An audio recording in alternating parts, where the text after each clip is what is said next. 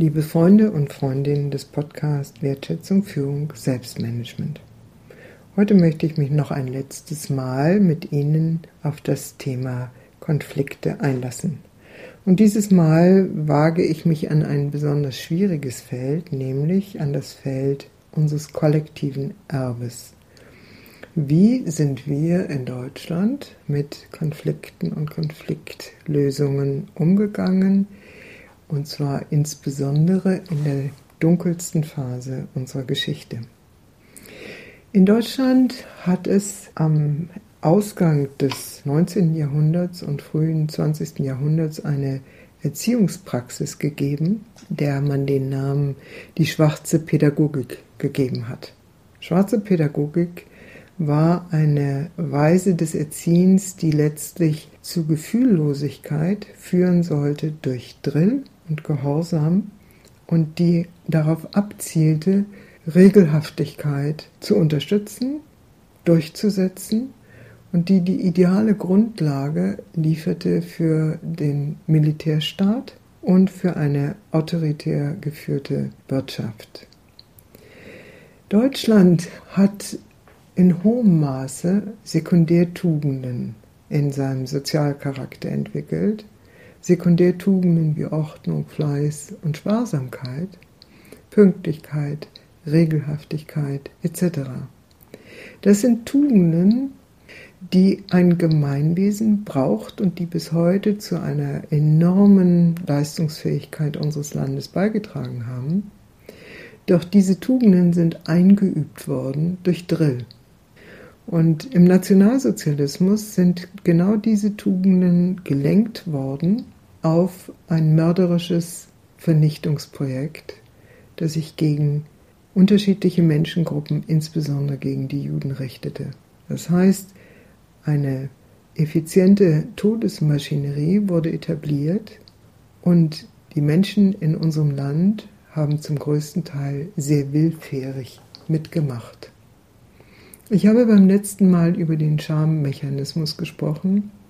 Und der von mir bereits erwähnte Forscher Stefan Marx hat mit diesem Schammechanismus nicht zuletzt erklärt, warum dieses Ausmaß von Begeisterung und Gefolgschaft in der Zeit des Nationalsozialismus praktiziert wurde, warum quasi Werte so über Bord gegangen sind, dass eine Mehrheitsgesellschaft sich dadurch etablierte, dass bestimmte Minderheiten mit Todesverachtung und Todesbedrohung verfolgt wurden und getötet wurden.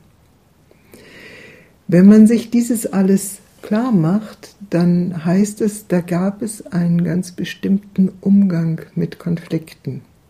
Und dieser Konflikt heißt, hieß im Zweifelsfall, und wenn Sie sich die Auschwitz-Akten, also die Akten des Auschwitz-Prozesses anschauen und die Verhöre mit Eichmann, der für den Plan der Jugendvernichtung maßgeblich äh, zuständig war, wenn Sie sich diese Verhöre anhören, dann ging es immer darum, dass man ja nur die Weisungen von oben ausführte und unschuldig sei. Das heißt, der Gewissenskonflikt als Grundkonflikt wurde nicht thematisiert, sondern der Konflikt ging nur um die Frage, war man gehorsam oder war man nicht gehorsam. Und gehorsam gegenüber dem zu sein, was vorgegeben war, enthob quasi der Schuldhaftigkeit. Das ist ein sehr schweres Erbe, das wir in Deutschland haben und an dem wir bis heute tragen. Wenn Sie sich die Diskussionen um die Zulassung von Journalisten im NSU-Prozess anschauen, sich das nochmal vergegenwärtigen, da ging es um eine Regelhaftigkeit bar jeglicher, wie ich meine, bar jeglicher Vernunft. Es ging darum, dem Gesetzestext in einer sehr engen Vorstellung Folge zu leisten, egal welcher Flurschaden sozial und international dadurch herbeigeführt wird. Eine andere Form, mit diesem Erbe umzugehen, ist das Rebellentum, das Steckenbleiben im Rebellentum. Das heißt, sich gegen jegliche Regel im Zusammenleben aufzulehnen. Und eine dritte ist immer noch zu schweigen über die Zusammenhänge, die zu dieser monströsen Unrechtsgeschichte geführt haben, also sich quasi totzustellen. Alles dieses ist letztlich ein Weg, um nicht Verantwortung für die eigenen Werte und die eigenen Konflikte und das eigene Verhalten zu übernehmen. Also wenn wir mit Konflikten auf der intrapsychischen, der interpersonalen, der gesellschaftlichen Ebene verantwortungsvoll umgehen wollen, dann ist es wichtig und hilfreich, sich in unserem Land auch mit unserer Geschichte, mit unserem kollektiven Erbe und mit dem Sozialcharakter, so nennt es Erich Fromm, auseinanderzusetzen und zu schauen, ob es da immer noch etwas gibt, was es zu transformieren gilt. Ich habe im September 2013 zu dieser Thematik ein Buch veröffentlicht, das den Titel trägt Deutschlands Chance mit dem Schatten versöhnen. Und ich bin in der Tat der Auffassung, dass wir hier noch eine große Aufgabe vor uns haben. Aus diesem Grunde bereitet ein Team von Menschen eine Konferenz vom 21. bis 23. März 2014 in Berlin vor, die den Titel trägt Aussöhnen mit Deutschland, Verantwortung, Heilung, Transformation. Wenn Sie dies interessiert, dann schauen Sie doch auf unserer Webseite nach, die den Namen hat Aussöhnen mit deutschland.de Aussöhne natürlich mit OE geschrieben.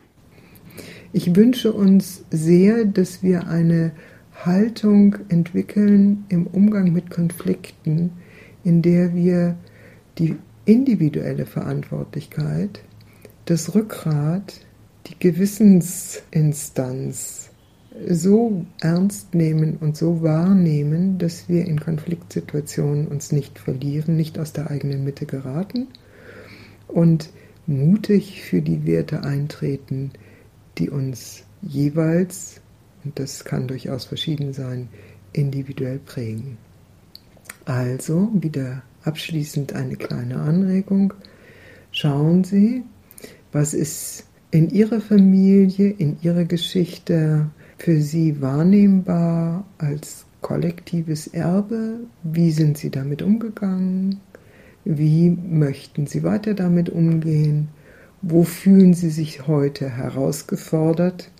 Und wenn Sie merken, dass Sie gegen Ihr Gewissen verstoßen haben, dann ist es nicht wichtig oder dann ist es nicht hilfreich, das jetzt abzuspalten oder zu verdrängen, sondern nehmen Sie es in einer liebevollen Haltung des sich Verzeihens verantwortlich zu sich. Dann haben Sie es leichter, den nächsten Schritt in einer anderen Haltung zu machen. Nach diesem Konflikt-Podcast werde ich dann zu einem neuen Thema übergehen. Und für heute verabschiede ich mich von Ihnen. Wenn Sie mehr wissen wollen über unsere Arbeit, dann schauen Sie auf die Webseite communio-führungskunst.de, communio mit c o m u n i o Führungskunst mit ue.de. Und bis zum nächsten Mal wünsche ich Ihnen alles Gute, Ihre Barbara von Maibum.